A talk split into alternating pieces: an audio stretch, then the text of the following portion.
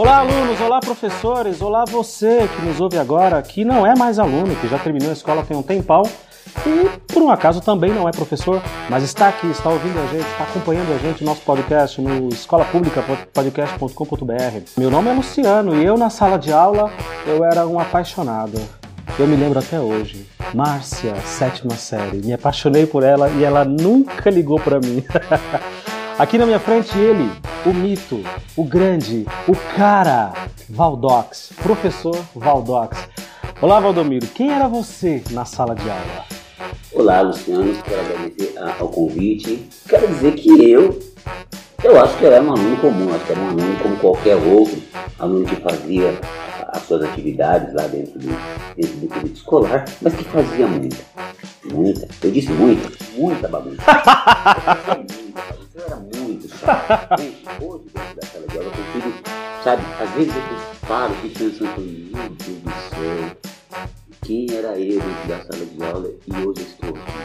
Deve ser algum tipo de castigo. porque eu vou pagar tudo que eu fiz. Porque eu era Eu já disse isso em outros, outras gravações uh, com outros colegas, mas eu vou repetir aqui.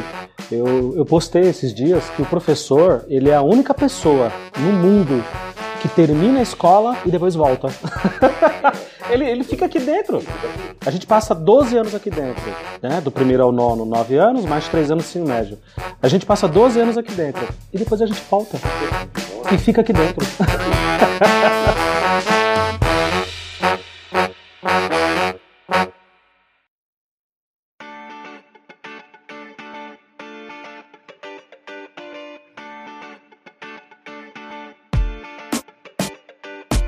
Seguinte, uh, a gente trabalha aqui há muitos anos, né? Você, eu conheci você assim que eu cheguei nessa escola, nessa escola que eu, eu trabalho até hoje. E quando eu cheguei aqui, você era o nosso professor substituto.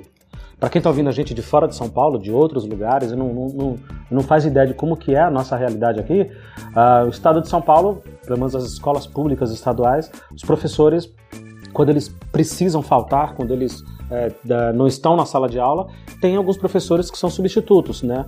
Que a gente chama popularmente de eventual, professor eventual, mas na, na prática é o professor substituto.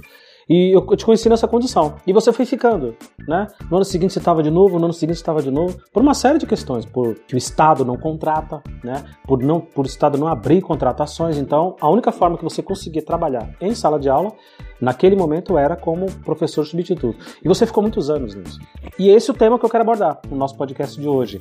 É o tema de professor substituto, que eu acho que você tem bastante experiência nisso. Para quem está ouvindo a gente que não é professor, ou que não está mais em sala de aula, não é mais aluno.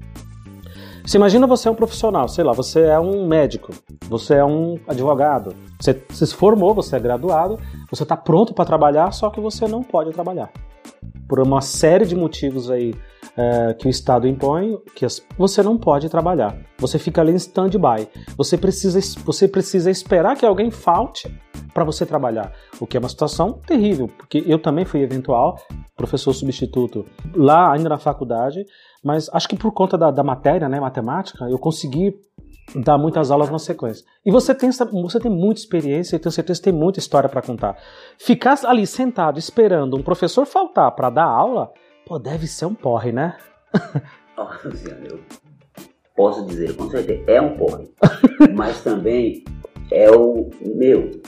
Eu vim, eu tenho pouco, pouca experiência na área da educação. Eu entrei na educação em 2015. Eu vim da, da, do, setor, do setor privado. Eu até então trabalhava em empresa e, e, e não conhecia esse mundo aqui da educação. E aí fui para a faculdade, me formei. Legal. E aí o que acontece? Aí quando eu me formei, e a faculdade ela tem meio, não sei se eu posso usar essa palavra, mas ela meio que mascara a ideia de que de, como você vai entrar na sala de aula. Exato, exato. Sabe? Aquela coisa de que no seu pensamento você imagina, ah, você vai entrar na escola, vai vir um diretor, vai vir uma pessoa, vai te dar uma apostila, vai te dar um, vamos dizer assim, vai te dar um norte. Vai te orientar, olha te só, você vai trabalhar assim, você, vai, trabalhar assim, você vai trabalhar isso. Você vai estar de frente para os alunos e vai falar Sim. desse jeito, e essa turma aqui está nesse nível, então você parte daqui e não é nada disso, Sim. né? Cara, me lembro como se fosse hoje. Eu entrei aqui na escola, toma, como diz, toma sua cruz e vai. E aí eu fui. Luciane, eu entrei no sexto ano, Luciane. E eu Ah. não tinha ideia do que era um sexto ano. Caramba. E para quem está começando, é, é engraçado, porque você acha que os, os primeiros anos assim é o mais tranquilo, não. Os Aham. mais terríveis. Sim. E aí, apresenta como professor substituto, ou seja, você não é daquela sala. É. E aí você já é mal recebido, assim, entre aspas, já é mal recebido. É, porque assim, pra quem tá acompanhando a gente, sexto ano é a antiga quinta série. Antiga quinta série. Os alunos que estão no sexto ano, salvas as exceções de, que, de quem reprovou, de quem repetiu por N motivos, são alunos que têm 11 anos, né? Sim. Eles, eles têm que ter pelo menos ali 11 anos, 11 e 12 anos, depende do mês em que ele faz aniversário. E aí você saiu da, da iniciativa privada, do- como eu também vim, é uma coisa que a gente tem em comum também. Você saiu da iniciativa privada e foi, e foi, e foi para a faculdade, se formou e foi dar aula. Te jogaram lá na sala do sexto ano, antiga quinta série, aquela turminha de 11 anos e pouco. E já colocou a placa, né? Ó, esse daqui. Ele não vai dar nota, porque não, porque na cabeça das crianças é bem isso. Ele não vai dar nota, ele não te manda pra diretoria, ele não tem poder nenhum. Ele não, ele não te avalia. Ele não te avalia, então, nego. é isso aí, vê o que vocês podem fazer. Cara, e aí você tem que se virar no tri. no circo. Aham. Você tem que dar um jeito na disciplina, você tem que passar atividade, você tem que fazer com que as crianças. No início é muito difícil, é muito difícil, é difícil de verdade. E você tem que ter um autocontrole. Aham, Você tem que ter um autocontrole, porque é o seguinte, são 40 crianças. certo. Eu lembro que, assim, no início eu gritava muito. Falava, ah, senta, cicano, senta. Eu gritava muito. Aí teve uma professora, a Chiconato, que eu agradeço muito a ela também, um dia ela sentou comigo, com aquela voz serena, Com aquela tranquilidade que ela tem, né? Chegou sensata, serena e falou mim, posso te dar uma dica? Olha, tenta gritar menos. Quanto mais você grita, mais agitado eles ficam. E eu percebi, quando eu entrei na sala no dia, no dia posterior, eu percebi que realmente era isso. Quando As crianças se alteravam mais. parecia- Aí começou a virar uma disputa, assim, eu e eles. Uma bola de neve, né? Virava uma bola de neve. E aí eu fui ponderando a minha volta. Fui segurando. Tem hora que você foge um pouco das estribeiras? Tem, tinha se- Mas assim, na maioria das vezes você buscava ali o, o- o- o equilíbrio. Mas é muito difícil ser, ser, ser, ser professor substituto, mas é muito gratificante. Eu posso dizer que o professor é, substituto, ele, ele é o assim, é tipo um estágio, sabe, que o cara faz, mas que ele aprende, aprende, sabe, de verdade. Na prática. Na prática, porque o que tem de vantagem no professor substituto? Ele não tem uma sala. Então isso é muito bom, porque ele consegue conhecer a escola. É verdade, é Ele, verdade. ele sai ali, ele, por exemplo, professores efetivos, professores que já têm as suas aulas atribuídas, eles têm ali, tem o sexto ano, tem o nono, tem o sétimo, tem o oitavo. Tem os diários que eles são Sim, obrigados tem a preencher. são- O professor substituto não, ele não tem o diário, Aham. mas ele conhece todas as salas. E, e como você disse, eu fiquei muito tempo com o professor substituto. Então, eu comecei, Luciano, a conhecer os alunos. E aí é como você disse, é, ah, naquele aluno eu vou assim porque ele tá com vergonha da camiseta dele. Aham. Olha, ah, aquele menino ali ele tá com um odor um pouco mais forte, ele Aham. tem vergonha disso. Exato. Então, você deixa de conhecer a sala de aula no todo, você começa a conhecer individualmente. Nossa, é legal. Isso vai te ajudando muito, Luciano. Legal. E assim, há os pontos negativos? Sim. Mas eu posso dizer que tem mais pontos positivos em ser professor eventual com relação a aprendizado, sabe? Do que, do que pontos negativos. Eu fui, eu fui, eu contei no, no- no podcast, podcast com o Reinaldo e podcast com o Gilberto. Quem estiver ouvindo a gente, procura aí, pesquisa aí. Eu comentei do, do primeiro dia que eu dei aula. Precisava fazer um estágio é, obrigatório da faculdade. E quando eu cheguei lá, quando a mulher, ela me deu os diários, porque eu ia substituir alguém, me deu, ela me deu os diários da professora que estava faltando, me deu o material e falou: primeiro C, terceira sala esquerda. E eu, não, mas eu vim aqui só pedir informação. Ela falou, vai, pelo amor de Deus, vai. E eu fui. E eu fui. A minha sorte, a minha sorte é que eu sempre tive essa aparência de velho. Eu já era careca desde 20, 22 anos. Então, quando eu entrei em sala de aula, todo mundo, todos os alunos acharam que eu já era professor, cara, há muito tempo. Pô, e aí eu fui a primeira vez na vida, e ainda bem, que a minha aparência nesse, nesse sentido me ajudou. Porque todo mundo, todos os alunos, inclusive os meus colegas, professores na sala de aula, no cafezinho ali na sequência, opa, tudo bem? De qual escola você vem? E eu, não, não, tô vindo aqui, vim aqui conversar com o pessoal. Eu fui desconversando. Depois eu parei de dar desculpa. Falei, não, eu vim de uma escola longe, vim de longe. Pô, deixa as pessoas acreditarem no que elas querem acreditar, né? elas querem acreditar que eu já sou professor há 35 anos, bah, problema, paciência. Isso me ajudou bastante, porque eu bati lá, eu não tinha conteúdo, eu não tinha. Uh, uh, eu não sabia o que falar, cara. Eu não sabia o que falar. E aí eu respirei fundo e pensei, tá, peraí. aí faz pouquíssimos anos que eu estava ali, sentado no lugar deles. Qual que eram as aulas? Eu já, vi, eu já vinha na faculdade já me preparando né, para aquele momento, imaginando como que seria eu de frente para os alunos.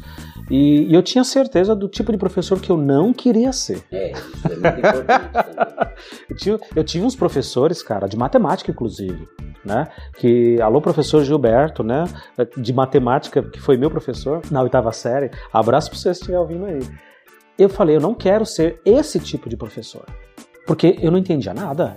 Eu não entendia nada. Então, assim, você tem aquela molecadinha ali que entende tudo, né? É. Aquela molecadinha boa que entende tudo. Mas em contrapartida, você tem um monte de gente ali que não entende nada. Não entende nada. E aí, quando eu entrei em sala de aula, foi com esse foco. Falei, eu vou trocar uma ideia. Eu vou bater um papo com eles. E dali, velho, muita coisa boa aconteceu. Muita coisa boa aconteceu. Eu costumo dizer que assim, o, o, o, professor eventual, ele é o, ele é o residente sem, de medicina. Sem, é, sem supervisão. é verdade, verdade. Ou seja, ele vai ter que operar, mas não vai ter ninguém para falar, ó, eu acho, eu acho, só que você está esquecendo um negócio aí. Não. Eu acho que seu paciente está morrendo. Eu acho que esse cara vai morrer, mas não. É você e você.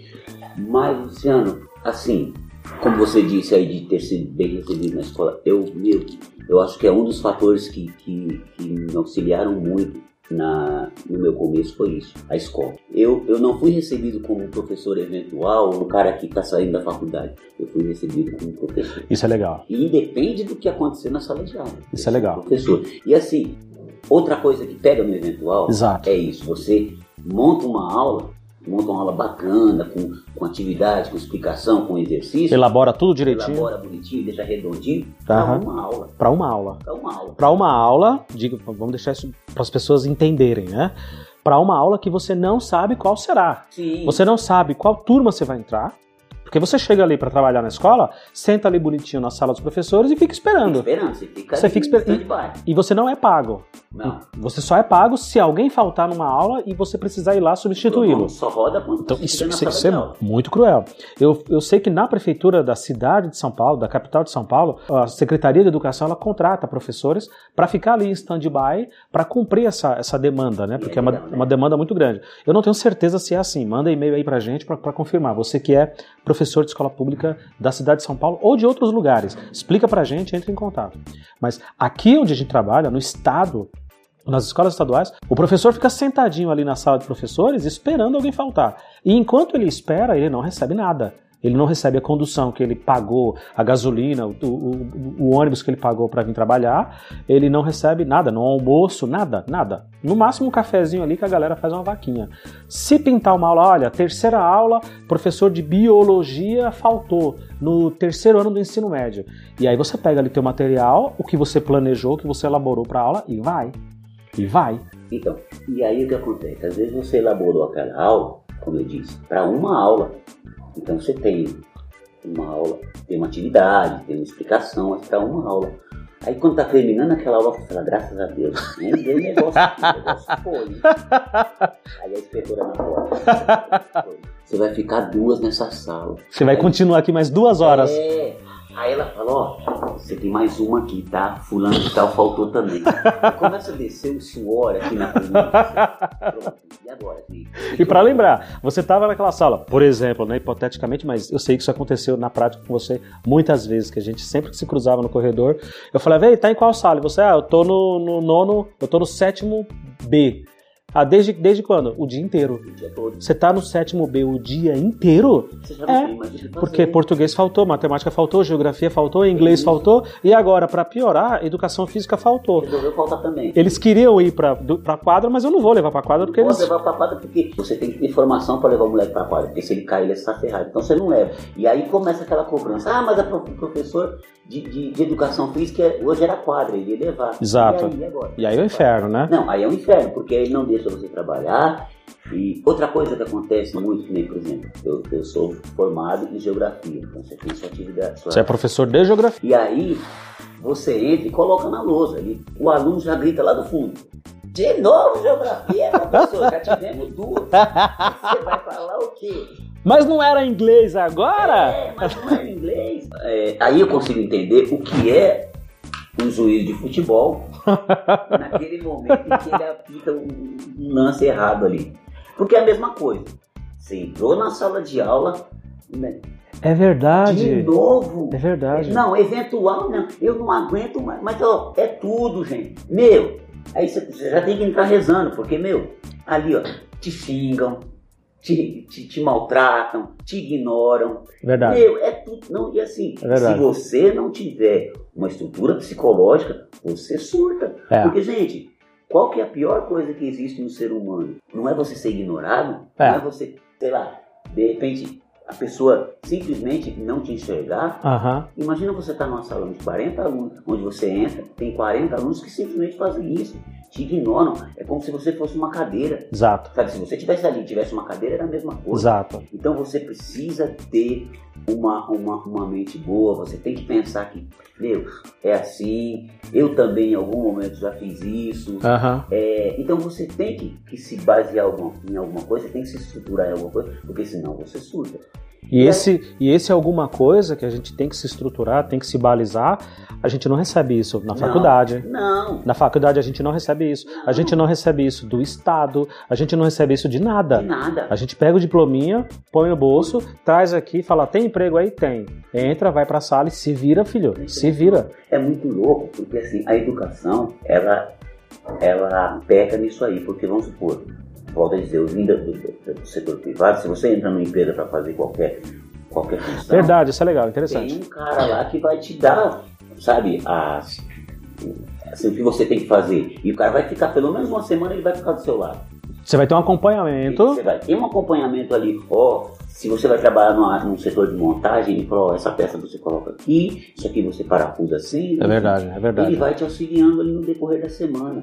Depois ele te solta. Quando ele acha que você está apto para fazer a função, aí ele te solta. Aham, Na educação, não. Na aham. educação, desculpa, mas assim, eles não conseguem nem avaliar se você tem aptidão para estar ali. Uma Verdade. vez que eles te deram que você tem o diploma, eles subentendem Que já é o suficiente. Que é o suficiente. Você não precisa de mais nada. Subentende que você não precisa de mais nada. Então é muito louco, cara. É muito louco mesmo. Mas assim, eu fiquei todo esse período aí como, como eventual e hoje eu sou reconhecido, não como eventual, mas eu sou reconhecido como professor. Isso é legal. Por todos os alunos, por aqueles que eu dei aula de eventual, para aqueles que eu tenho, que eu tenho aula atribuída. E assim, eles, eles me encontram na rua, eles não me chamam, ô professor eventual, não, eles me chamam de professor Aham. sabe?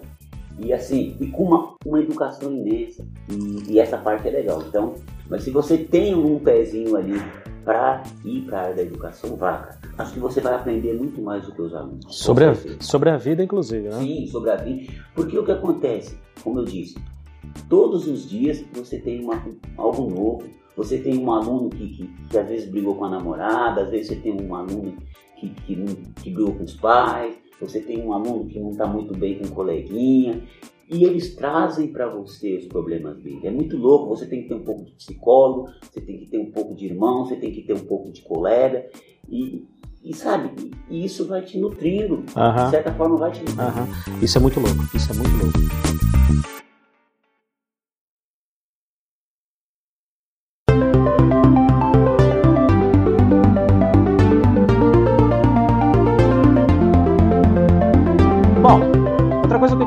É o seguinte: você é formado em geografia, você é licenciado para dar aulas de geografia, você é um especialista na área, você tem habilidade e, e competência para dar aula do aluninho ali da antiga quinta série, que agora é sexto ano, até o, até o cara que está no, no terceiro ano do ensino médio, o cara que já está prestes aí para faculdade, já está pronto para prestar vestibular, o Enem, etc. Como é que faz? Eu, eu mais ou menos já sei a resposta, mas é, é uma coisa que eu quero colocar na mesa. Como é que eu vou entrar numa aula de biologia para substituir um professor de biologia? Porque em tese, em tese, o professor que precisou faltar, que se ausentou da escola, da aula naquele momento, ele tem um conteúdo ali que tem que ser seguido. Então o professor substituto, quando ele entra, ele tem que tocar o conteúdo. Mas na maioria das vezes não é assim. Na prática não é assim. O professor faltou, ele não deixa nada. Ele não deixa nada, ele faltou e faltou. É assim. A realidade é essa, tá legal? Tem um mundo ideal, como diria o professor Éder, tem o um mundo ideal e tem o um mundo real, que é o um mundo prático, né? O professor não deixa nada. E aí foi como você disse, você entra numa aula de educação física, de inglês, de ciências, de química, você entra numa aula de química, sabe? Como, como é que faz? Como é que se vira numa situação dessa? Sem material, sem nada? Aconteceu uma época que foi bem uma aula de foi justamente de biologia. Os professores tinham, o professor tinha passado um trabalho e a gente precisa entregar e tal. Eu falei, beleza, então vocês, eu dou minha aula para que vocês terminem o trabalho. Meu, foi a coisa mais triste. Por quê? Porque a molecada começou a pedir ajuda para fazer o trabalho. Aham. Trabalho de biologia. De biologia. Aí o que aconteceu? Eu não podia simplesmente falar para a molecada se vira. Ou pelo menos falar, não, não é a minha área e eu não vou poder te ajudar. Quer queira, quer não, estava ali como professor. Então eu tinha de alguma forma auxiliá-los de alguma forma. Eu tinha que, sei lá, me virar. Então o que, que eu fiz? Falei, meu, quando a gente não sabe, a gente pesquisa. Corri na biblioteca, busquei livro, e aí o que eles perguntavam, fui atrás do dicionário, e aí corri atrás, corri atrás, e aí batalhei, vamos fazer, e comecei, eu comecei a fazer trabalho junto com ele, uhum. comecei a escrever, falei, gente, e aí, o que, que vocês acham? É, faz, ah, faz sentido, porque como você também não é de biologia, então você precisava entender... Precisava entender o que eles queriam, então foi o que eu fiz no momento, e deu super certo. Depois eles vieram me agradecer e assim foi super gratificante. Mas, mas, existe porém. Mas, isso é quando eles buscam. Porque quando eles também dizem, ó oh, professor, eu quero fazer, eh, a gente quer essa aula para fazer o trabalho, e eles não se interessam, então você não deixa nem fazer o trabalho, porque às vezes eles querem o espaço da sua aula para fazer qualquer outra coisa. Menos, menos o trabalho. Estudar, menos, menos trabalho, menos. Então, o que a gente está falando aqui é sobre alunos, e alunos são seres humanos, e seres humanos têm aquele jeitinho brasileiro. Seres humanos de todas as formas de buscam as uma maneira de burlar. De burlar qual, que é, qual que é a regra aqui? Qual, é regra? Qual, qual que é a regra nesse lugar? Então é aquela que eu vou quebrar. Então essa eu vou quebrar. Qual é a lei aqui? Então é essa que eu vou desobedecer. Sim, então o que acontece? Então você precisa, quando você vê interesse por parte dos alunos, aí você se desenvolve, aí você se vira nos 30, corre atrás, tenta ajudar. Se você tiver um outro professor que seja daquela matéria, você pergunta, sabe? Porque é. não é vergonha perguntar. Claro. Não é vergonha perguntar. Todos os dias a gente está aprendendo. Então, quando você vê interesse por parte deles, aí te estimula a correr uhum. atrás. Agora, quando você vê que eles estão querendo burlar o sistema, burlar a forma, de, sabe? Querem usar a sua aula para fazer qualquer outra coisa. Aí não. Aí você falou, acabou o trabalho, acabou a festa da uva, é. Então. E assim, é, isso é importante registrar. Na maioria das vezes, quando o professor substituto entra, o aluno quer enrolar o professor Sim. a aula inteira, para que ele não faça nada. Porque como uh, você não tem uma matéria ali pronta, no gatilho, para dar, um conteúdo para passar e o aluno percebe isso. O aluno, o, aluno, o aluno saca na hora. Ele é malandro, o aluno é esperto. E quanto mais velho, mais malandro ele é, mais inteligente ele é. E ele usa essa inteligência para isso, para falar: bom, vou trocar uma ideia com esse professor para que ele não dê aula. Já que ele está aqui substituindo o fulaninho da matéria X que faltou, eu vou tentar enrolar ele. Outra coisa, Professor eventual tem cara de banheiro químico. Eu nunca vi. Você entra na sala e diz que é ir no banheiro. Uhum. É muito louco, cara. E assim, e não é um ou outro. São 40 alunos? São 40 alunos que querem ir no banheiro. 40 xixi querendo sair. É muito louco, mas você fala, pô, mas peraí. Aí, vamos supor, se você tiver é, substituindo a última, ah, pô, mas peraí, você teve cinco aulas antes de mim, você só deu vontade de ir no banheiro agora. Ah, professor, que eu tenho que ir, que não sei o que. E aí começa o desespero. É. Porque é lógico que com o passar dos anos você vai ganhando isso. Mas como a gente fala, eu, eu, consegui pegar por quê? Porque eu fui o, o, o, posso dizer que eu fui o eventual efetivo da escola. Aham. E você começa a conhecer os alunos. Agora você imagina um professor eventual que entra exatamente eventualmente. Então ele entra com uma hora ou outra. Então ele não conhece os alunos. É. Então ele sofre muito com relação a isso.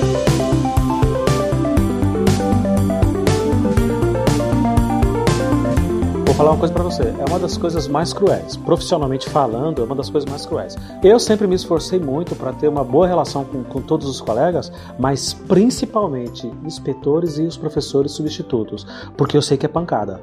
Eu sei que o trabalho ali é pancada.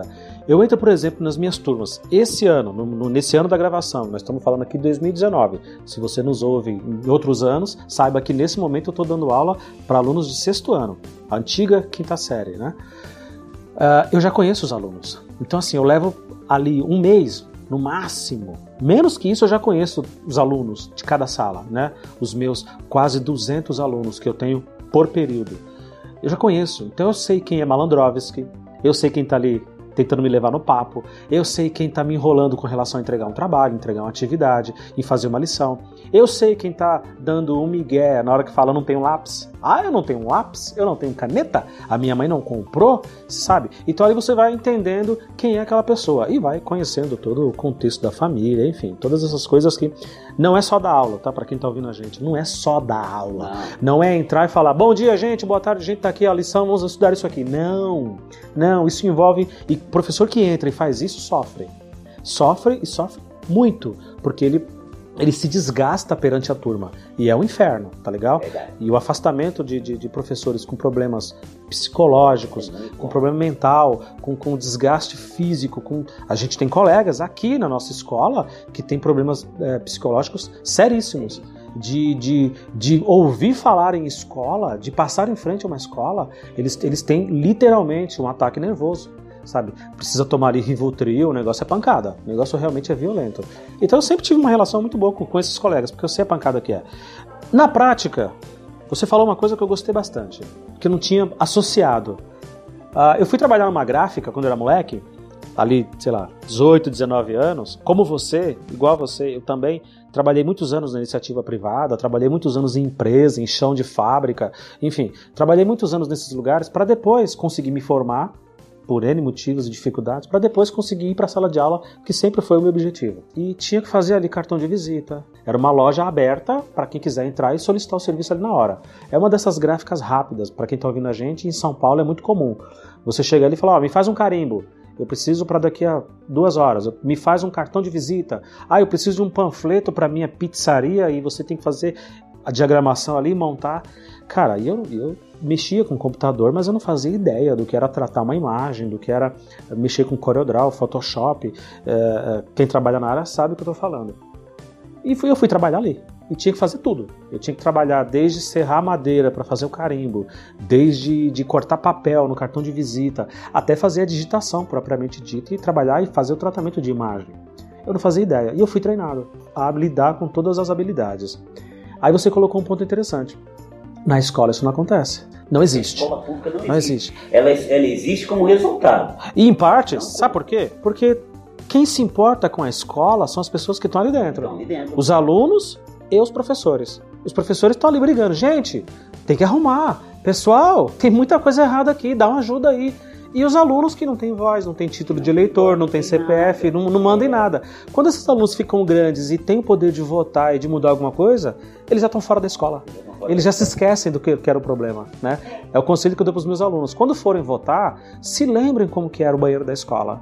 Se lembra aquele diazinho que não tinha comida, tinha só uma bolacha. Não, mas é interessante, porque o que acontece? No setor privado, eles te ensinam por quê? Porque você precisa dar uma produção, você precisa. Então vamos supor, eu te jogo lá para fazer qualquer coisa e você faz do seu jeito, você pode quebrar uma peça, você pode. Aliás, ao invés de você estar ajudando, você vai acabar dando prejuízo. Aham. Certo? Na, no setor da educação não existe isso, não existe essa preocupação. Pô, De quebrar as de peças. quebrar as peças, ideia, entre aspas. E que deveria, né, cara? Porque se a gente quebrar a cabeça de um aluno, assim, quebrar pra quem tá ouvindo a gente, no sentido figurado, se a gente é, é, estragar a mente de um aluno, se a gente deixar de dar um apoio, se a gente deixar de ensinar alguma coisa relevante na, na, na oportunidade que a gente tem, se a gente perder isso, já era, não recupera nunca mais. Não, e, e, e assim, e a gente consegue destruir uma peça, destruir um aluno. Aham. Porque a gente tem alunos dentro da sala de aula que são imperativos, Sim. são muito inteligentes. E você faz uma coisa muito bacana, que assim, é, que é pegar o aluno que ele tem uma, uma facilidade maior de aprendizado Verdade, verdade. e ajudar o outro que tem uma dificuldade. Verdade. Então que você faz, meus, entre aspas, você mata dois coelhos numa paulada só, porque você estimula aquele que sabe, Exato. sabe, a ensinar o outro. E o outro não fica com vergonha, por quê? Porque é um igual a ele. Eles É. são iguais. É, é- é diferente eu ir lá e, e falar para ele, ó, você precisa fazer assim e fazer assim. O aluninho, como eles são amigos, o cara fala, ô meu, você é burro pra caramba, É. você tem que mudar isso É, aqui. a linguagem deles é direta, né? E ele não se sente ofendido. E Exatamente. ele não se sente ofendido. Exatamente. Então, Luciano, quando a gente fala em, em quebrar uma peça, por exemplo, se o professor pega um aluno desse, que ele é hiperativo, que ele é inteligente, que ele tem facilidade de pegar as coisas, e ele reprime esse aluno, ele está quebrando uma peça. Exato. Porque o aluno vai ficar ali reprimido, fala, "Poxa, eu não posso terminar a lição antes do outro, porque o professor vai reclamar. Aham. Sabe? Eu, eu tenho que meio que seguir uma regra aqui, porque o professor tem, entre aspas, tem um, um horário para terminar com todo mundo, É. então eu tenho que me segurar aqui. E você faz uma coisa muito bacana, você não. Meu, você terminou? Opa, levanta e ajuda o coleguinha e vai embora. Você sabe como é que surgiu isso? Primeiro foi na faculdade. É, isso aqui é o legal. Eu penso que o professor, ele é o único dos profissionais que precisa de tudo. O professor precisa da vida dele toda para dar uma aula. Eu entro ali e vou explicar sobre os pontos cardeais, sobre Vou falar besteira agora porque eu não entendo de geografia a parte de lecionar. Vou explicar sobre a linha do Equador, o meridiano de Greenwich. Estou falando que eu lembro da escola. Tá, vai me corrigindo aí, professor. Eu vou, eu vou, eu vou, eu vou colocar ali a questão do fuso horário, Sim. vou fazer todo. um- E aí, cara, mas eu me lembro como que eu aprendi aquilo. Nossa, eu quando era moleque, isso daqui eu aprendi com muita dificuldade. Então eu não vou explicar de tal jeito, porque eu sei que eles não vão entender. Não foi assim que eu aprendi, na verdade foi assim que eu não aprendi. Então eu não vou dar aula, eu não vou explicar desse jeito, porque senão eu vou confundir a cabeça deles. Então o professor, ele usa tudo, cara. Tudo que ele viveu, tudo que ele aprendeu e o que ele não aprendeu, ele usa na sala de aula. É o corpo dele falando, literalmente. A ferramenta de trabalho dele o bisturi, a enxada dele é o próprio corpo, é o instrumento. Então, isso aconteceu, você está falando, eu tive que batizar e fazer um projeto, porque se o aluno acha que aquilo ali é uma coisa séria, se você passa para ele que aquilo ali é um projeto, ele leva a sério. Ele leva a sério. Então, na faculdade, eh, com todas as dificuldades que eu tinha, eu fiz um ensino médio horroroso. Eu já trabalhava no ensino médio. Quando eu cheguei na faculdade, eu falei: "É agora, agora eu vou zerar, porque agora eu vou estudar só matemática. Eu vou me especializar em alguma coisa e eu vou dominar isso daqui e já pensando como que eu vou ensinar isso. E julgando os meus professores, dizendo, pô, caramba, não, não faz isso. Você está complicando, cara. Se você explicar primeiro isso aqui, e deixar nós resolver, e depois explicar mais outra coisa, e deixar nós resolver, e explicar isso aqui, não, já taca, é, taca ali o conteúdo, taca ali a teoria, decora o livro tal. Não, cara, não faz isso. Você não vai conseguir entender nada. Não faz isso. Quando eu cheguei para a escola pública, como eventual, como professor substituto, eu pensei, eu vou dar aula do professor de inglês que faltou, eu vou substituí-lo continuando o conteúdo, ou eu vou dar aula do que dá para fazer na prática, porque a realidade é essa, na prática. Eu preciso dar aula do que dá. O que é que dá para dar aula agora? Então eu sentia a sala. Eu entrava, sentia a sala e partindo dali a coisa fluía. E na maioria das vezes eu ensinava matemática, porque eu queria treinar minha matéria. É lógico. E é consegui. E exato, e consegui, cara, tirar muito desse, dessa birra que esses alunos tinham com matemática. É o meu maior orgulho. Se eles aprendem ou não, aí é uma outra história, porque depende de vários contextos, vários fatores. Mas o meu maior orgulho é que eles não têm essa birra. Né, com matemática. Ah, fala assim: ah, qual a sua matéria preferida? Bom, é história, geografia e matemática. Eles sempre acrescentam matemática. É o meu orgulho, é o meu orgulho. Pensa para quem está ouvindo a gente. Você sai do banco da escola, você sai da cadeira da sala de aula e de repente você está lá em pé, falando. Você inverteu o papel completamente. Esse o papel. Isso é assustador? Isso é assustador? Para minha surpresa, os alunos que sabiam muito começaram a me dar trabalho. Os alunos que faziam a lição muito rápido, que entendiam, cara, não era o aluno que sabia pouco, não é o aluno disciplinado. Nos meus casos ali que eu experimentei, na maioria das vezes, eram alunos que eram muito bons de matemática, eram alunos que eram, faziam a lição muito rápido. Eu, caramba, eu preciso fazer alguma coisa, eu preciso ocupar esses meninos e meninas porque eles estão me atrapalhando. Eu não consigo corrigir o caderno de 40, 42 alunos. Eu não consigo tirar dúvida de 30 e tantos alunos. Tinha sempre uns 5 ou 6 ali que estavam enchendo o saco. Estavam sempre atrapalhando demais. Eu não pensei duas vezes. Vem cá, a partir de hoje, vamos lá. Nas aulas de matemática tem um novo projeto chamado Tropa. Coloca no caderno, vai lá, projeto Tropa. O que, que consiste o projeto Tropa? Olha só, dando aquele ar de, né? A partir de hoje nós temos o projeto Tropa, em que os alunos que tiverem as melhores notas, o melhor comportamento, o melhor feedback, ou seja, aquele que vai dar melhor retorno para os colegas, esses alunos vão fazer parte da tropa. Eu vou separar esses alunos, eles vão sentar todos juntos no meio da sala, no centro da sala. Esses alunos vão sentar todos juntos, um de frente para o outro, em grupinho, às vezes de três, quatro, cinco. Eu já tive tropa de dez o que foi formidável. E geralmente, quanto mais novo, mais dedicado. Mais barulhento, mais agitado, mas também mais dedicado, porque eles abraçam, eles abraçam as ideias. E aí a ideia da tropa surgiu assim. Esses alunos que tinham as melhores notas, o melhor comportamento, eram os mais dedicados, que faziam tudo certinho, ao invés de eles ficarem ociosos, ficarem entediados o resto da aula sem fazer nada, eles levantam e andam comigo na sala. Só o professor pode ficar de pé andando pela sala e os alunos do grupo da tropa. E eles podem dar visto no caderno, eles sentam do lado dos colegas para ajudar. E aí vira uma feira livre, tipo, quem quer ajuda? Quem quer ajuda? Quem quer ajuda? Quem quer, quem quer visto? É só visto correção ou você quer ajuda? Por quê? Quanto mais o aluno da tropa ajudar, mais nota ele também ganha. E eu vou anotando ali no meu caderno, no meu diário, os alunos da tropa que estão mais auxiliando. Na hora da prova ele vai ter um ponto a mais, ele vai ter um bônus ali, dois pontos, às vezes até três pontos na prova. Porque quanto mais ele trabalhar ajudando os colegas, mais ele ganha ponto. E aí, meu amigo, toda época de prova, eu aplico ali algumas provas, algumas avaliações ao longo do bimestre, toda época de prova é um sufoco, porque todo mundo quer entrar na tropa. Então, é, isso, é, é aí que eu queria entrar essa coisa da tropa também estimula o aluno que tem dificuldade. Por uhum. quê?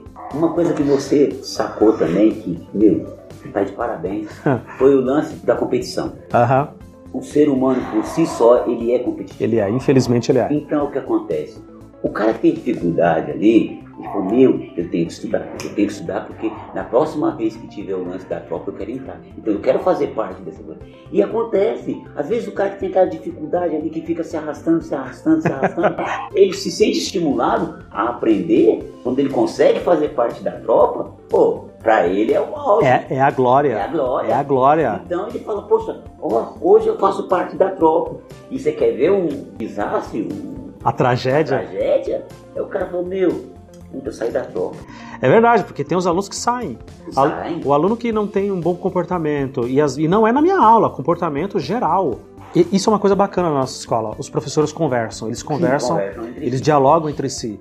Então diz assim, ó, o Joãozinho do nono B Hoje falou um monte de palavrão lá, mandou todo mundo calar a boca, enfim, tocou o terror na sala. Ah, eu é? Pô, mas ele tá na minha tropa em matemática é um excelente aluno, tem uma excelente nota. Na aula seguinte, vamos lá, alunos, fazer a chamada, boa tarde, bom dia, boa noite, fazer a chamada, todo mundo se organizando, tropa. Aí os alunos da tropa se levantam do lugar, juntam as mesas e sentam no meio da sala. E é legal como, como o olhar dos colegas em volta. É Aquele olhar de admiração. De Fala, caramba. Aí, ele é tropa. E não mudou nada, Miro. Eles só juntaram as mesas. Juntaram Eles continuam ali no mesmo nível, um ao lado do outro, sentadinhos na mesma sala. Mas mudou a atmosfera. Então, olha, aqueles ali é da tropa. Eles são tropa. Eles já têm ponto garantido na prova, na prova. Só por ajudar os colegas.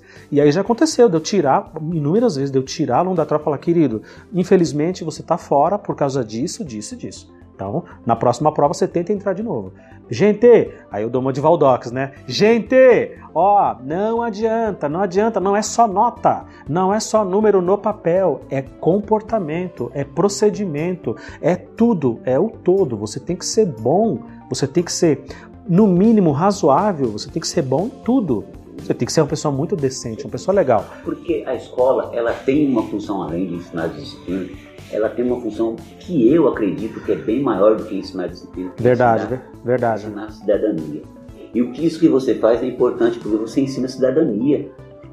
Quando você coloca o cara na tropa lá e fala para ele que, ó, não é só nota, é comportamento, é respeito, é isso aqui. Verdade. Você está dando duas aulas, você está dando a sua aula de matemática, você está dando uma aula de cidadania. Verdade. Você está mostrando a ele que é o seguinte, se ele não se comportar, ele vai ter uma cobrança. Verdade. Porque quando ele sair da escola, o mundo vai cobrar ele. A vida, né, Miro? Então é uma aula de cidadania. A vida vai bater nessa, desses A moleques escola. muito. Eu acho que é isso, o, o- o Luciano.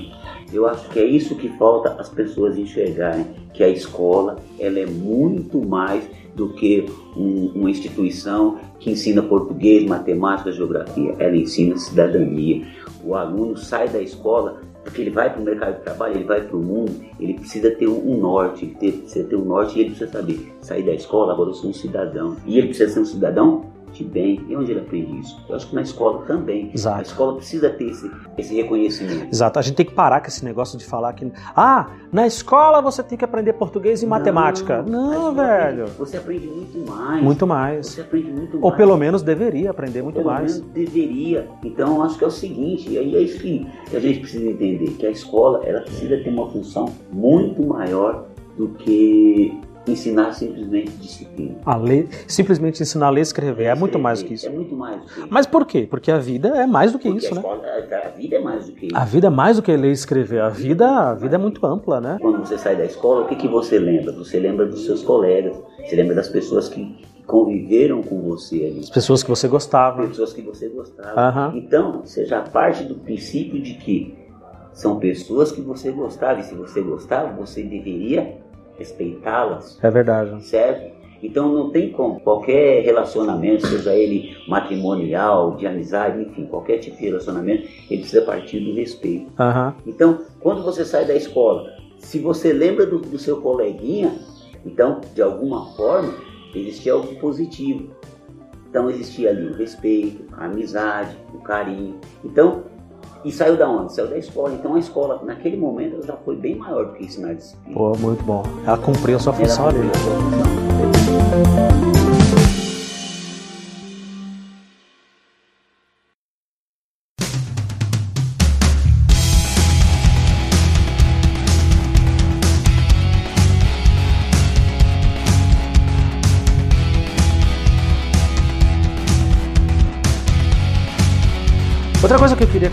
Queria que a gente colocasse é o seguinte: você tem mais ou menos a minha idade. A maioria dos professores com quem eu já troquei ideia aqui no nosso podcast sobre escola pública, todos professores de escola pública especificamente, a maioria tinha ali 4, 5, 6 anos mais novos do que eu, né? E todos, infelizmente, tiraram muito sarro de mim por causa disso.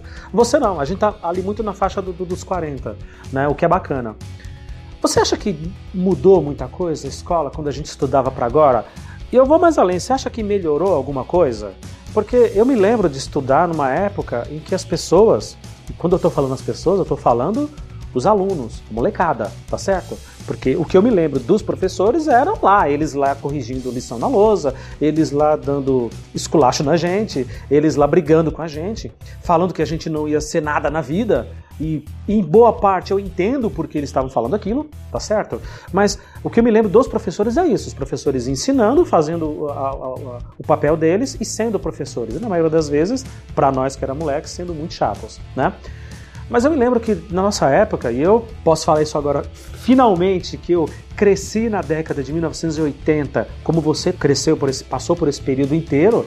Eu fui criança, eu fui moleque nos anos 80, eu estudei a minha escola básica inteira nos anos 80. A gente tinha ali um- uma, uma coisa muito cruel da molecada. De racismo, de preconceito, de homofobia, de, de, de apelidos. Imagina, você tinha um moleque, por exemplo, que não tinha um braço na sala de aula, cara, aquele moleque ele ia sofrer pro resto da vida. Enquanto ele ficasse dentro da sala de aula, ele ia sofrer por aquilo ali. Ele ia ter ali dois ou três amigos, mas no geral, todo mundo ia apontar ele nos corredores, no pátio. Você acha, ou não, eu tô, eu tô viajando aqui, você acha que melhorou alguma coisa nesse sentido ou não? Eu acho que totalmente. A escola hoje é outra, em todos os aspectos. Eu lembro você falando aí de negócio de apelido. Eu tenho amigos hoje que eu não sei o nome. Essa é boa. Eu tenho amigos que eu não sei o nome. Como é que você chama eles? Eu chamo de chuchu. Chuchu? É, milkshake, Me- qualquer coisa. Mas por que milkshake? Não sei, era o apelido dele. Não me pergunte. Não tem uma origem. Ai, ai. Ah, não, milkshake, sei lá, porque derrubou o milkshake na roupa dele? Não, sei. Caramba. Com relação à escola, da estrutura da escola, hoje ela não está, sabe, fadada simplesmente no, no livro, na lousa, no- não tem muito mais. Hoje o aluno tem possibilidade de pesquisar, até dentro da escola mesmo. Ele tem uma Smart TV de 42 polegadas em casa que ele vê tudo, né? Ele tem um mundo ali. Por exemplo, na minha época, se eu precisava fazer um trabalho, eu precisava na biblioteca lá na quinta, Verdade, cara. E pra quem tá ouvindo a gente, que não faz ideia, a gente tá aqui falando do extremo da periferia da capital de São Paulo. Nós estamos tão longe, tão longe que a gente não tá nem mais na cidade de São Paulo, já saímos, né? Ah, mas subindo duas ruas é São Paulo. E pra fazer pesquisa, eu fiz isso muito, cara. Eu morava na Penha, eu morava na Avenida Cangaíba, eu tinha que andar aquela avenida inteira. Eu morava no 1900. Eu andava até o número zero, que era quando acabava a avenida, e ainda não chegava na biblioteca. Ia andando e voltar, porque não tinha grana, não tinha bilhete único. A mãe, eu vou fazer uma pesquisa na escola, me dá dinheiro por ônibus. É o quê? Ia andando e voltava andando. E, hoje, e assim, e aí você precisava descer do ônibus, a gente era moleque, então o que a gente fazia? Descia do ônibus e ia andando, porque não, não tinha essas integrações que, hoje, que tem hoje. A gente tinha que descer em determinado ponto e andando. Verdade. E aí muitas vezes a gente tinha que passar para comprar um lápis, a gente ia passar para comprar uma caneta, uma borracha, enfim. Chegando lá, você pensa que você ia lá e pegava o seu. Ah, eu quero pesquisar sobre, sei lá, sobre o planeta Terra. Não, tinha uma bibliotecária que ia lá, e aquela bibliotecária, bibliotecária de filme, porque ela tinha um óculos grande, mal. Aquela pessoa sisuda, A né? primeira coisa que ela falava é: não é para fazer barulho.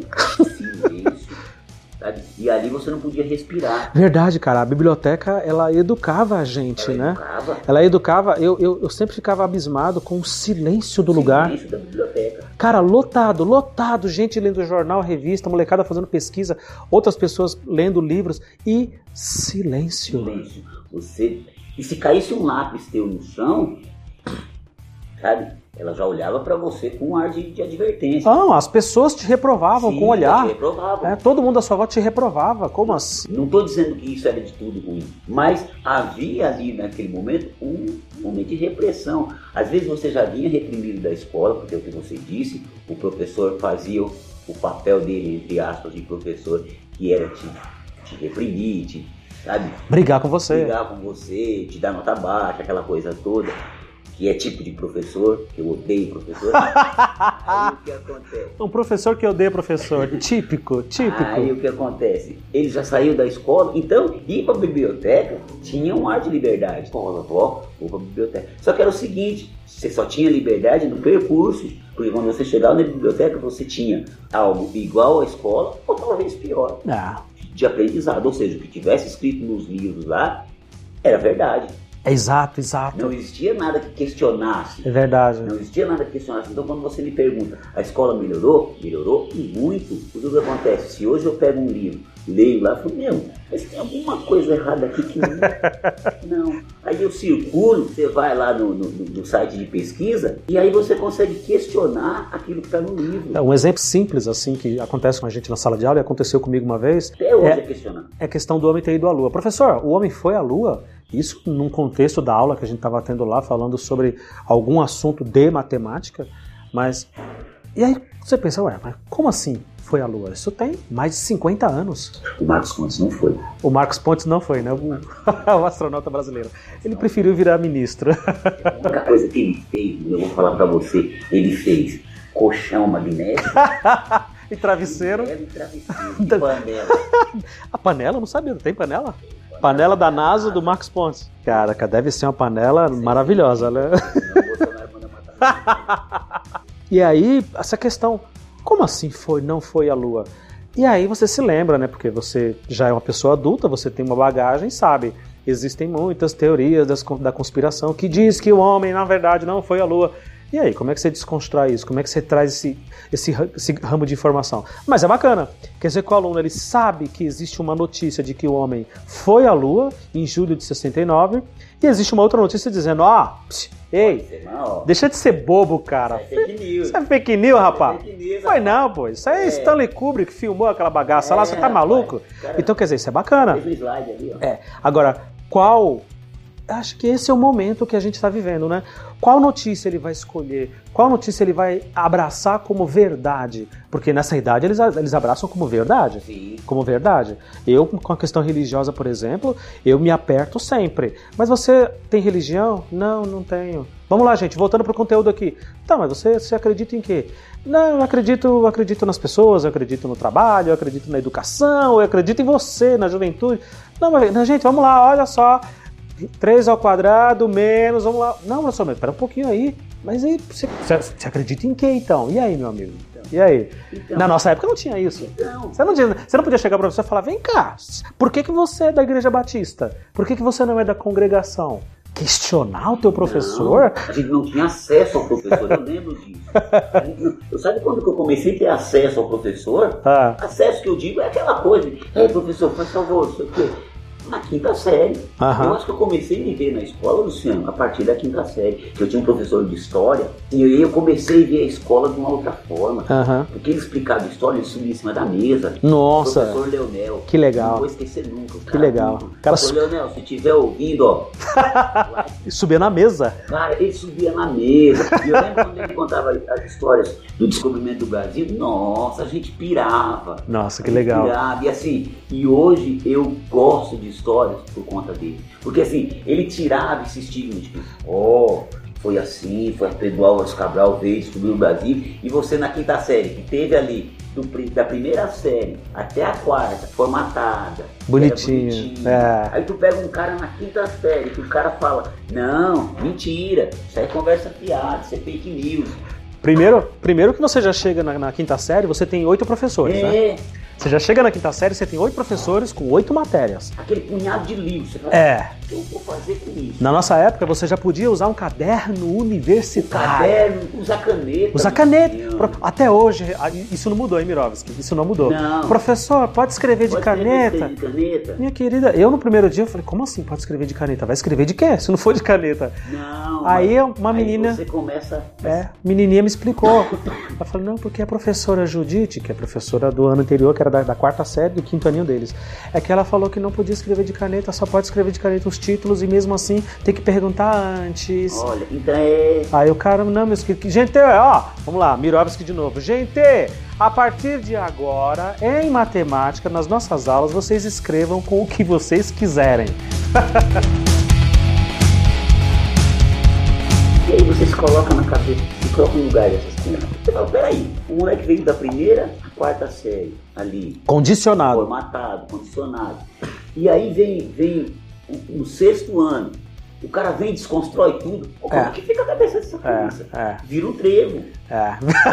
Vira um trevo, porque o cara fala, meu, peraí, meu, então pra que, que eu fiquei fazendo isso direitinho até agora? E aí a gente começa a entender, sabe? A criança, ela, ela principalmente no sexto ano. Acho que no sétimo já vai, já vai com mais, mais deslanchando. Já vai relaxando, já né? Vai relaxando. Mas eu acho que no sexto ano, essa. Eu não vou chamar de indisciplina, mas essa coisa, dessa agitação dele, eu acho que é essa coisa de. de meu, é agora, o que, que eu posso, o que, que eu não posso? É. Sabe? Ele tá com o pé lá no, no, no quinto ano, mas está no sexto.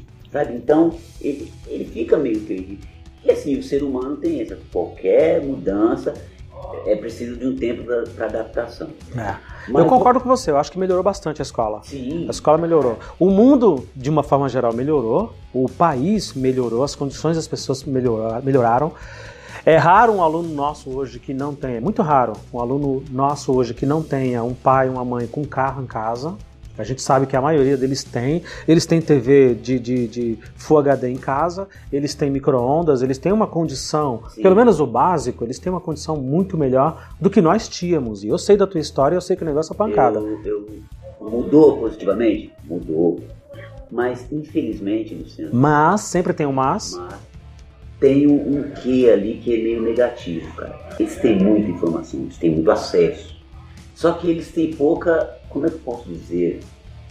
Pouca habilidade, eles têm pouca, pouco conhecimento, assim, para ter acesso àquilo. Será que eles têm, eles têm informação ali, só que eles não têm perspicácia para usar, eles não têm conhecimento para usar aquilo. Aham. Por exemplo, você pega um aluno de sexto ano que tem um celular de 4 mil reais, que ali tem aplicativos para tudo. É verdade, é verdade. ti, pra tudo. Ele, meu, então o professor tá explicando lá e tá aqui, ó. Não, o professor tá falando lá. O professor tá falando merda. É, não tá rolando, não é o que tá. Então o que acontece? Mas aí ele não tem a ideia de fazer isso. Então ele tem um celular de 4 mil, mas ele não sabe usar. Então ele usa aquele celular apenas para rede social, para jogos. Verdade. Então quer dizer, então, se a gente for parar para pensar, melhorou muito. Só que eu acho que falta é, preparar, é preparar os alunos para o que eles têm em mãos hoje. Boa. Prepará-los, é, e aí que a gente entra, né? Sim. É aí que a gente entra de sola, prepará-los para usar essas ferramentas usar as ferramentas. maravilhosas que eles têm. Sim, que eles Que eles têm. Então, Usar a favor deles. Então, quando você pergunta se a escola melhorou, milhões. E aí, voltando um pouco no que você falou com relação ao lance de, de apelidos, hoje ainda existe apelido, Sim. mas bem menos. E o que eu reparo muito na escola, eu acho muito bonito, que os alunos hoje, Luciano, eles não se desfazem dos coleguinhas. Não é sabe? descartável, né? Não existe sabe, o descarte do coleguinha. Todos são iguais. Todos, assim, sabe?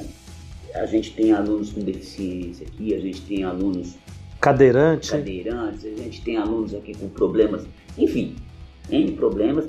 E você vê que todos são tratados iguais. Existe uma brincadeira lá ou outra, existe, É, mas é assim, da idade dele, é. é que a gente estava falando do lance do. Ô, ô, ô, seu burro, isso está errado. É, todo podcast eu tenho colocado isso, porque eu sei que as- a- dependendo de como a pessoa for ouvir e dependendo da má vontade que a pessoa se dispor a ouvir, ah, vai haver um julgamento Sim. de qualquer forma vai haver. Mas eu sempre estou ponderando e colocando o quê? Guardadas todas as proporções, guardadas todos os, os casos pontuais, extremos, né, de violência, de agressão, de, de falta extrema de estrutura que a gente vive nas escolas públicas.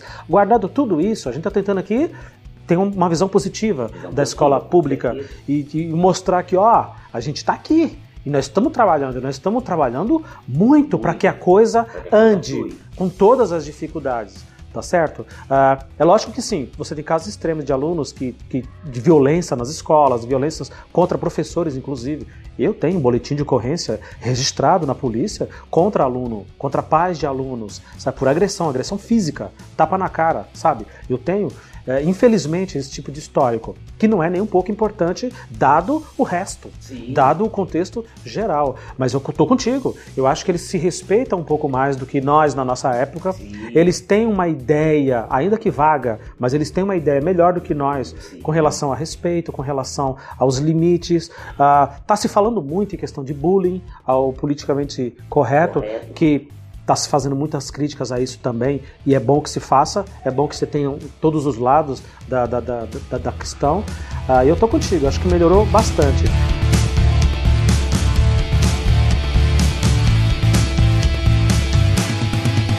Você tinha falado do celular, ah, do aluno tá ali com o celular de 4 mil, de 3 mil reais, tá com iPhone, tá com, com Apple ali, de- sabe, na mão.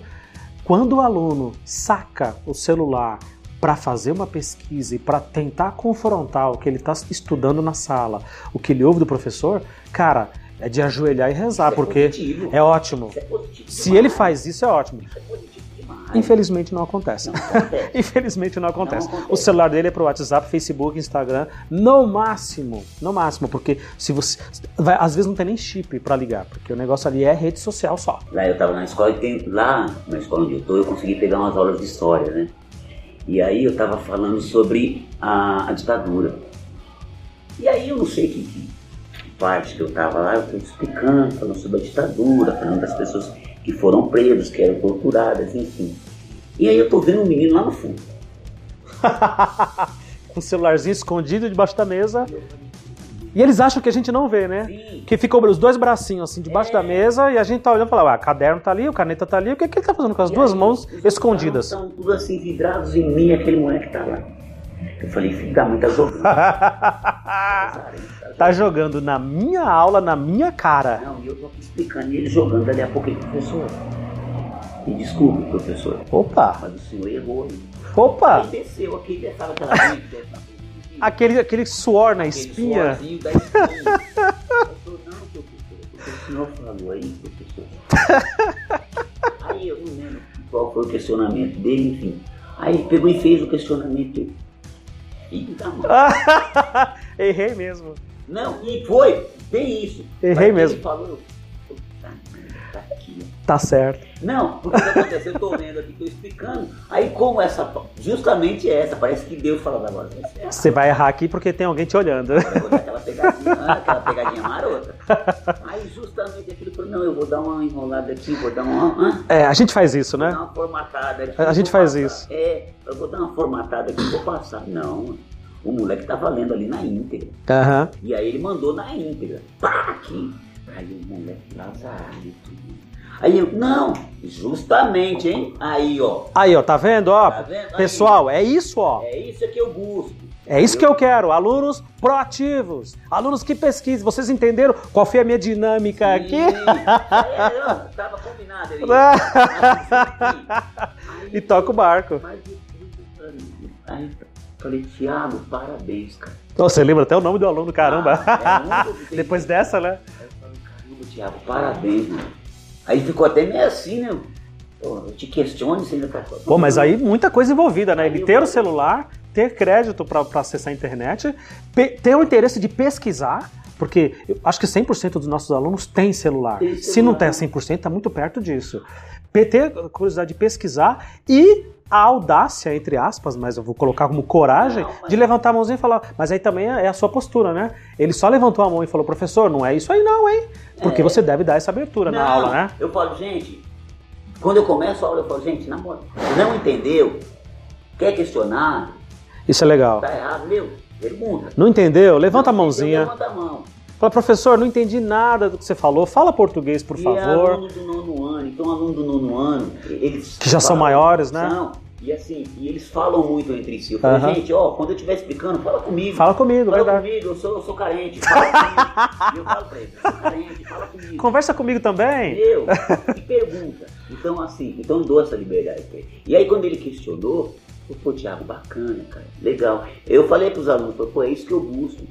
É isso que eu busco. Eu busco ser questionado, porque, meu, eu não sou o senhor do.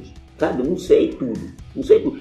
Vai ter horas que eu vou errar? Vai ter horas que eu vou errar. É. Vai ter horas que eu vou falar? Vai. E aí eu quero que vocês façam isso. Por quê? É sinal de que, que vocês estão prestando atenção, é sinal de que vocês estão interessados, é sinal de que vocês estão aprendendo. Pô, o professor, é o sonho do professor o aluno levantar a mão e falar, mas e tal coisa tem a ver é. com isso? Pô, é o sonho. Que não é a nossa realidade, infelizmente. Realmente, não é. eles, não, eles não entenderam o propósito da escola essa, esse é o nosso desafio, fazê-los entender qual é o propósito de estar aqui 5, 6 horas por dia.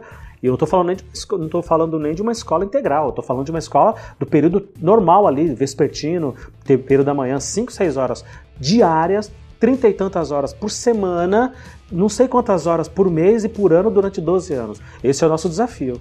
Eu acho que é o seguinte, eu acho que a, a sala de aula, depois do nono ano, não deveria nem existir lousa. Nem lousa, nem giz. Boa! Que é boa, diálogo. Boa. Diálogo. Porque ali você já consegue conversar. É conversa. É você buscar um assunto e dialogar com os boa, alunos boa. e trazer para a realidade deles. Porque a escola não é o ambiente de prepará-los então, profissionalmente, como cidadãos, como conhecedores dos seus direitos e obrigações. Eu costumo falar, falar para os alunos que é o seguinte, cara, não adianta ficar é, eu ficar aqui dentro da sala de aula explicando para você o, os planetas do sistema solar, sabe por quê? Porque isso aí você vai no, no, no, no, Google, Google, Você vai no Google. Você vai no Google e pesquisa. Meu, eu quero que vocês venham aqui e a gente converse, bate papo, traga é, assuntos que são pertinentes à realidade de vocês. Uhum. Sabe? Que vocês. Primeiro, geografia é muito ampla. Geografia é o dia a dia. Uhum. Geografia é urbanização, geografia é, é mercado de trabalho, geografia é, é, área rural, é, é. é trocar uma ideia, é como, ideia. como como o mundo era, como ele é como e como ele, ele é, pode é, ficar. Ele pode.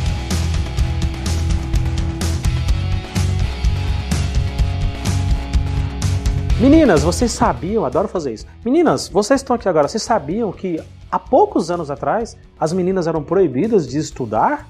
Então... As meninas se entreolham, como assim a gente não podia estudar? Meninas, aí numa outra aula, num outro contexto, vocês sabiam que há pouquíssimo tempo atrás as mulheres eram proibidas de votar? Votar? Não, como assim? Aí você já gera uma discussão e traz, é para isso que a escola serve. É para isso que a escola serve.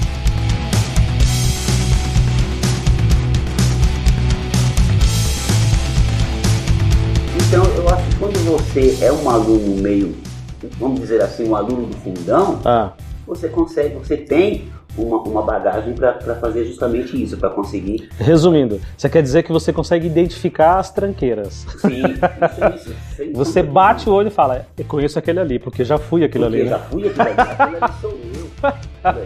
Você é um policial da educação. É e, e aí você consegue ver a, a, a educação, consegue ver a, a, sala de aula pelos dois lados, pelo lado do aluno e pelo lado do professor. Ah, isso é fantástico. É verdade. Isso é fantástico. Você é. consegue ver pelos dois lados. Você começa a ver que às vezes o aluno está fazendo bagunça porque aquela aula tem que ir diante, uhum. porque aquela coisa está chata, porque está maçante. Uhum. Aí ele começa a fazer algo para sair um pouco daquilo. Sabe? Uhum. Eu, eu, eu consigo identificar isso também, especialmente, especialmente os meninos que têm algum complexo que, com a roupa que estão usando, com, com, com o cabelo, o dente, alguma coisa que ele não está bem resolvido ali com ele, né? Ou com ela. Eu consigo identificar isso também. Eu bato o olho e falo, opa. Especialmente quando você vai na mesa para corrigir um caderno, para dar um visto, alguma coisa, Aí você já vê que a pessoa já vai fechando, já vai disfarçando. E aí eu, não, aí eu, epa, epa, aqui eu vou diferente. Aqui eu vou diferente porque esse tá com vergonha de mostrar que não sabe. É, de mostrar que não sabe. E isso, isso comigo acontecia direto.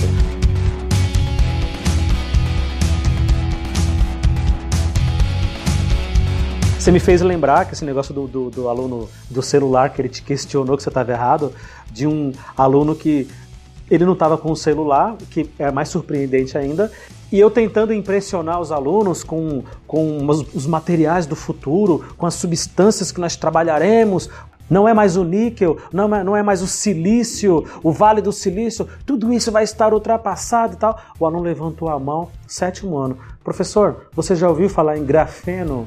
Puta merda, aí eu desisti. aí eu fui para casa pesquisar o que, que era grafeno, meu amigo.